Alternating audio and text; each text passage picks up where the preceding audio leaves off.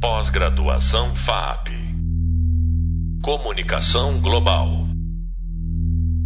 Bem-vindo a mais um episódio do podcast da disciplina Estratégias de Comunicação Corporativa e Marketing Político Público.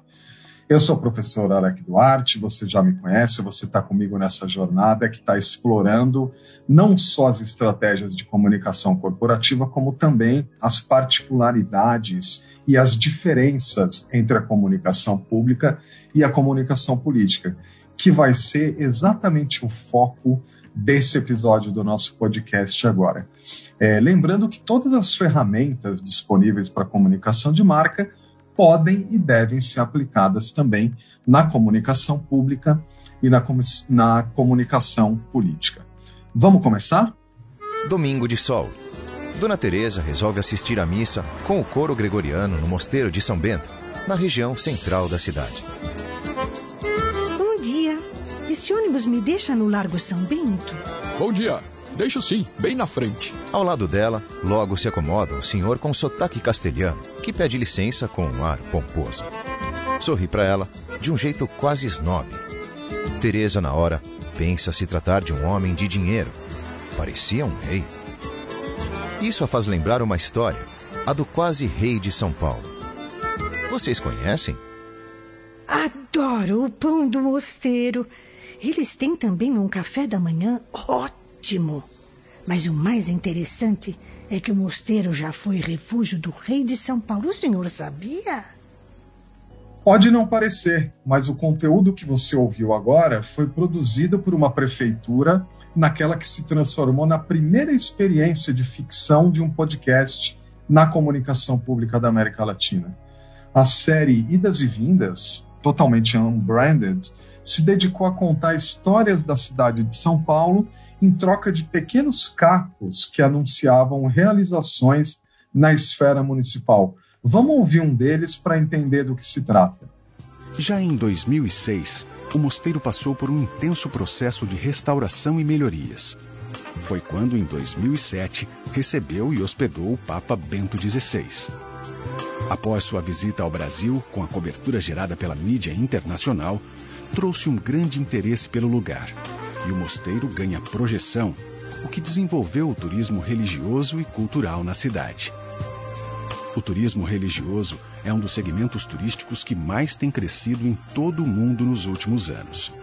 São Paulo é a segunda cidade das Américas que mais túmulos de santos tem para serem visitados. É a cidade onde estão sepultados os dois primeiros santos brasileiros: Santo Antônio de Santana Galvão, o Frei Galvão, e Madre Paulina. Ao mesmo tempo, a cidade reúne um amplo e variado patrimônio religioso, com a vantagem de ter um roteiro de turismo religioso extremamente fácil de ser percorrido a pé ou de metrô. Esse é um pequeno exemplo de como a comunicação pública se transformou nos últimos anos, com grandes estruturas de equipe e recursos para não apenas informar, mas também para educar e entreter. Esse conteúdo da Prefeitura de São Paulo, por exemplo, ficou como legado que está sendo utilizado nas escolas municipais da cidade e também como conteúdo de apelo turístico. É um 3 em 1 né, bastante interessante que mostra o potencial das narrativas num trabalho de comunicação. E aqui a gente pode fazer é, um, um paralelo com a questão do branded content que a gente abordou é, no, no, num episódio anterior aqui do nosso Hub Sonoro, é, como uma possibilidade, uma estratégia importante de comunicação de marca, sem que a marca apareça ali efetivamente. Então, qual que foi a estratégia aqui da comunicação pública? Trazer informação relevante, no caso a história da cidade, e ao mesmo tempo, claro, prestar serviço ao cidadão, contando para ele, é, ou seja, prestando conta de coisas que estavam que estavam acontecendo na cidade efetivamente, a comunicação pública tem um papel absolutamente essencial, que é o de prestar serviço, dar publicidade aos atos oficiais e informar o cidadão sobre de que forma os recursos que ele empenha estão sendo utilizados na gestão pública. Já deixamos para trás a fase da propaganda para, num alinhamento com o que aconteceu na comunicação privada, pensarmos em propósito. Ao poder público também cabe se posicionar. E eu vou trazer um outro exemplo nesse sentido, mais um paralelo com a comunicação corporativa. É, na cidade de São Paulo também, ainda sob a gestão do prefeito Bruno Covas, que morreu em 2021 eu, eu posso falar isso de, de, de, carteirinha, porque eu participei né, de várias dessas iniciativas é, no atendimento à cidade de São Paulo, e me recordo que o governo federal, por questões ideológicas, retirou apoio a várias atividades de expressão cultural e imediatamente a prefeitura anunciou a promoção do Festival Sem Censura, que reuniu boa parte dessas obras que tinham perdido esse apoio federal. Ou seja, uma, uma iniciativa clara de posicionamento e que teve grande repercussão. No Hub Leitura dessa disciplina, a gente trata bastante do case Prefs de Curitiba, que foi uma inovação em termos de comunicação que agradou todo mundo que era social media, né? mas é, não foi capaz de se comunicar com a cidade. Prova disso é que o então prefeito, Gustavo Fruet, sequer chegou ao segundo turno. O que podemos aprender com esse fracasso tão bem sucedido? Em boa medida, o case Prefs de Curitiba nos mostra como não basta olhar para o próprio umbigo. O tom de voz e a leveza escolhidos para a comunicação da cidade tinham tudo a ver com o ambiente das redes sociais, mas o público receptor dessas mensagens era bem mais diverso e heterogêneo. Pense que na comunicação pública, a audiência é o conjunto de toda a população, não apenas um nicho específico. Então, quando a Prefes de Curitiba estava ali é, é, falando de Goku, com capivaras voando, muita gente em Curitiba não entendia né, do que aquilo se tratava. Enquanto isso, no Brasil inteiro, os social medias faziam aquela festa, né, achando aquela comunicação maravilhosa. Ela foi disruptiva, é verdade, mas ela não funciona para todo mundo. Né? Então, o, o, a, a gente cai aqui naquele alerta de sempre: conheça o seu público. Você não está fazendo comunicação para você nem para virar case. Você está à frente de um serviço público indispensável para o cidadão. E se há algo na comunicação pública que é imutável, é a clareza do que se diz. A sua mensagem vale para um público muito heterogêneo. Na comunicação política, isso também é verdade. A rigor, a conversa se dá com qualquer pessoa entre 16, a idade onde se começa a votar, e 99 anos mas tem um componente muito especial nesse trabalho: a emoção. O emocional é tão importante na comunicação política, eu estou falando aqui da comunicação eleitoral em específico, que não tem paralelo se olharmos para a comunicação de, mas, de marca ou ainda para a comunicação política. Talvez a gente só encontre alguma coisa parecida com a comunicação de clube. Eu também já tive oportunidade de trabalhar num grande clube de futebol e a gente percebe que é evidente que o emocional joga um papel bastante importante. É, mas no caso da comunicação eleitoral, é esse caráter emotivo ele é essencial.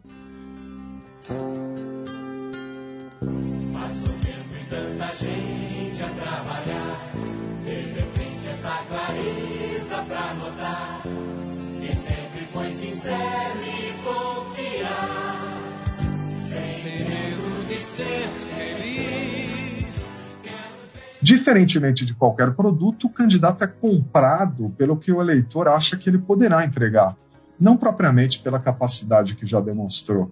A trajetória política, claro, é um referencial importante, mas não é determinante. Saber vender esperança muitas vezes é bem mais eficiente do que apresentar ideias concretas de transformação. A verdade é que a disputa por atenção está tão acirrada que as pessoas pouco se lembram de mensagens mais objetivas. Com relação a elas, às propostas e ao plano de governo, mestre Duda Mendonça, que talvez tenha sido o principal marqueteiro político da história brasileira, sempre dizia que é preciso ser o mais óbvio possível. Eu fazia aqui no começo, fiz para o Maluf, fazia um programa Educação. Aí quando eu vi a pesquisa de noite, é, a menina dizia, eu falo de educação, mas não falo de segurança. Aí no outro dia eu falava de segurança. É, falou de segurança, mas não falou de educação. Eu no outro dia falava de educação e segurança. Ah, quando fala duas coisas, não entende nada. Puta que pariu. É assim o grupo. Então, primeiro, então pior, eu falava de plano de governo e no final dizia assim, ah, mas ele não falou de plano de governo hoje. Então vocês têm que ser óbvio. óbvio. Tem que, em qualquer campanha, antes de começar, tem que ter uma vinhetinha, plano de governo. Tema de hoje é educação. Para o cara ficar na cabeça que você falou de plano de governo. Porque veja, o seu programa, quando você faz, você assiste a televisão, quieto, numa sala, o som alto, bonito, é uma coisa. Quando você testa, é uma coisa. Quando ele entra na televisão, ele está cheio de outros programas, cada um com sua vinheta, cada um com sua música, entra um, começa o outro. No final, às vezes, não sobra nada. Várias vezes no grupo, as meninas chegavam para mim e dizendo que ninguém sabe nada. Ao contrário, atrapalha o que um falou com o que o outro falou. Então você gasta o seu tempo não ensinado. Então é por isso que eu digo, eu digo, ou seja, eu uso muito ou seja, o que é? Eu acho que um programa ele tem que falar essa proposta minha, assim, assim, assim, ou seja, eu repete de novo com síntese. O que significa? Ainda digo mais uma vez. É essa repetição que faz ficar na cabeça.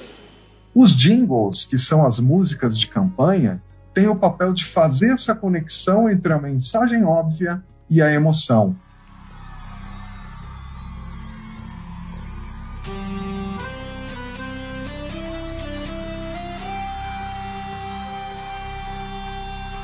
Bate forte meu coração pra mudar a minha nação, pela família, pela paz, com esperança e união. Eu quero eu tô sozinho para um Brasil mais forte. Numa campanha eleitoral, como de resto em todos os outros setores que tratamos nessa disciplina, é preciso contar direito uma história. A música ajuda muito nesse trabalho.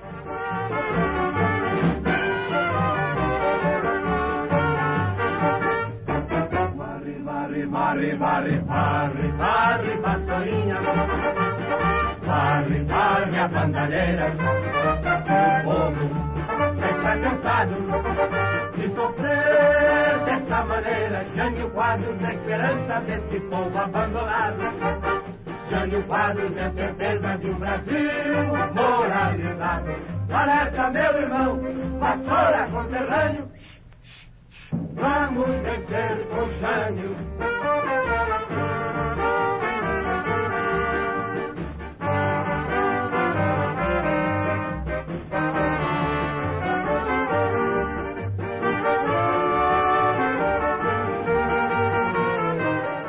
Jânio Quadros se elegeu em 1960 na esteira de uma bem-sucedida campanha contra a corrupção. Poderia ser 2022, mas foi há mais de 60 anos. Só de ouvir o jingle que embalou aquela campanha, nós já somos capazes de compreender boa parte da proposta de governo do candidato. Diga-se de passagem, é um dos grandes exemplos de jingle em todos os tempos. Se o uso da música não mudou com o passar dos anos, a conversa olho no olho, a admissão de erros, foram a verdadeira humanização pela qual os candidatos passaram na idade mídia. Admitir suas fragilidades e se desculpar no marketing político é equivalente à corrida das marcas pela autenticidade. Eu sou a Marta, muitos de vocês me conhecem, outros ainda não. Eu tenho orgulho dos meus acertos e a certeza de que eu aprendi com os meus erros. Eu errei ao criar uma nova taxa quando era prefeita, eu errei ao falar o que eu não devia quando eu era ministra. Certas vezes, olha, eu fui mais intolerante do que eu gostaria. Outras vezes, ai gente, eu fui mais tolerante do que eu devia ter sido. Como nesse exemplo da Marta Suplicy na campanha eleitoral de 2016. Mas voltando à comunicação pública, lembra do idas e vindas que a gente abordou no começo dessa conversa? Não é emoção pura? Também, mas tem o objetivo de consolidar uma mensagem informativa. É puro infotainment, cumpre o papel de informar e também o de entreter. Para terminar, quero voltar a dar a palavra ao Duda Mendonça, provavelmente o publicitário que melhor decifrou os meandros da comunicação pública, falando sobre o que é marketing bem feito e marketing mal feito ele já reconhecia há alguns anos a necessidade da autenticidade na relação com o eleitor. Marketing é uma coisa importante e funciona quando é muito bem feito. E a primeira regra é as pessoas não perceberem que é marketing. E cada dia as pessoas percebem mais. Para minha surpresa, daí a minha pesquisadora ali atrás, no Tocantins, no Maranhão, está aparecendo, não, porque hoje tem que tomar cuidado, porque tem um Duda Mendonça aí que faz margem e convence a gente. As pessoas estão todas sabendo que é marketing. Por exemplo, eu testei um programa com o Duca aí anteontem. Quando você bota um programa, dá o nome do programa, ah, é marketing. Não tem nome no programa. O programa, eu vou inventar depois o nome, mas não é importante, o importante é o conteúdo.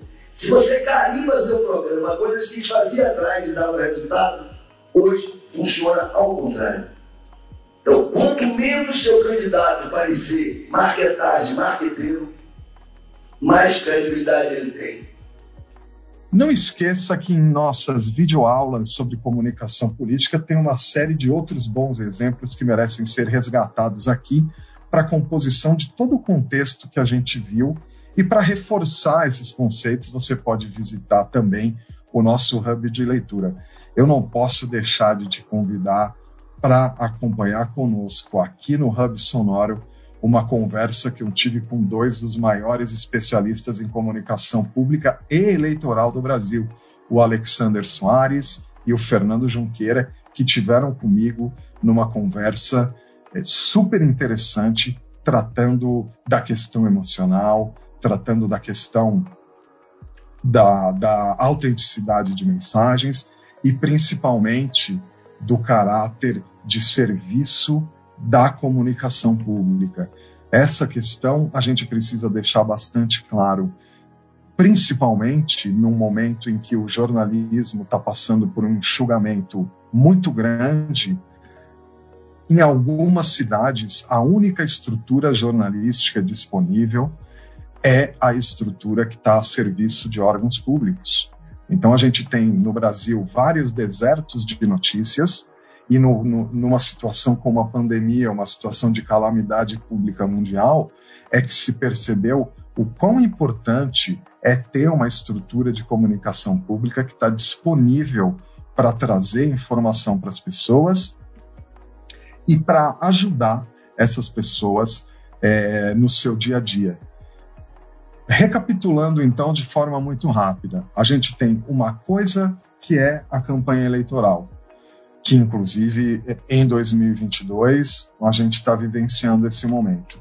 A campanha eleitoral não é uma prestação de serviço. Ela também pode vir a ser uma prestação de serviço a partir do momento em que se utiliza e se escora em informações geradas dentro do ambiente da comunicação pública. Por isso que a gente costuma dizer que essas, essas duas comunicações elas têm como interseção o político mas elas são diferentes. Então, de um lado, eu tenho que estar tá prestando conta sobre o que eu estou fazendo, enquanto do outro, o que está acontecendo é precisamente a possibilidade de trazer esperança, de trazer encantamento, e ao mesmo tempo nós estamos utilizando e falando aqui de utilizar todas as técnicas que a gente já discutiu, e você pode, no nosso hub visual, é, assistir novamente a aula sobre estratégia de comunicação corporativa e quando a gente fala do uso de mídia, é, para relembrar esse conceitual todo.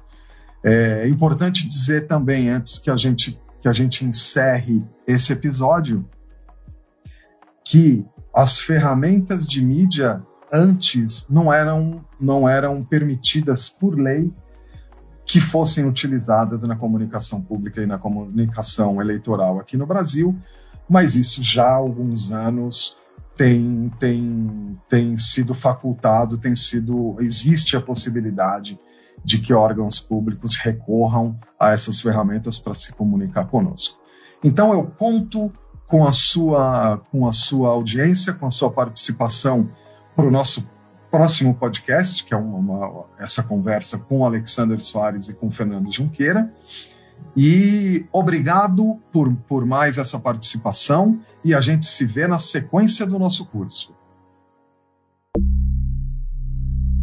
Pós-graduação FAP Comunicação Global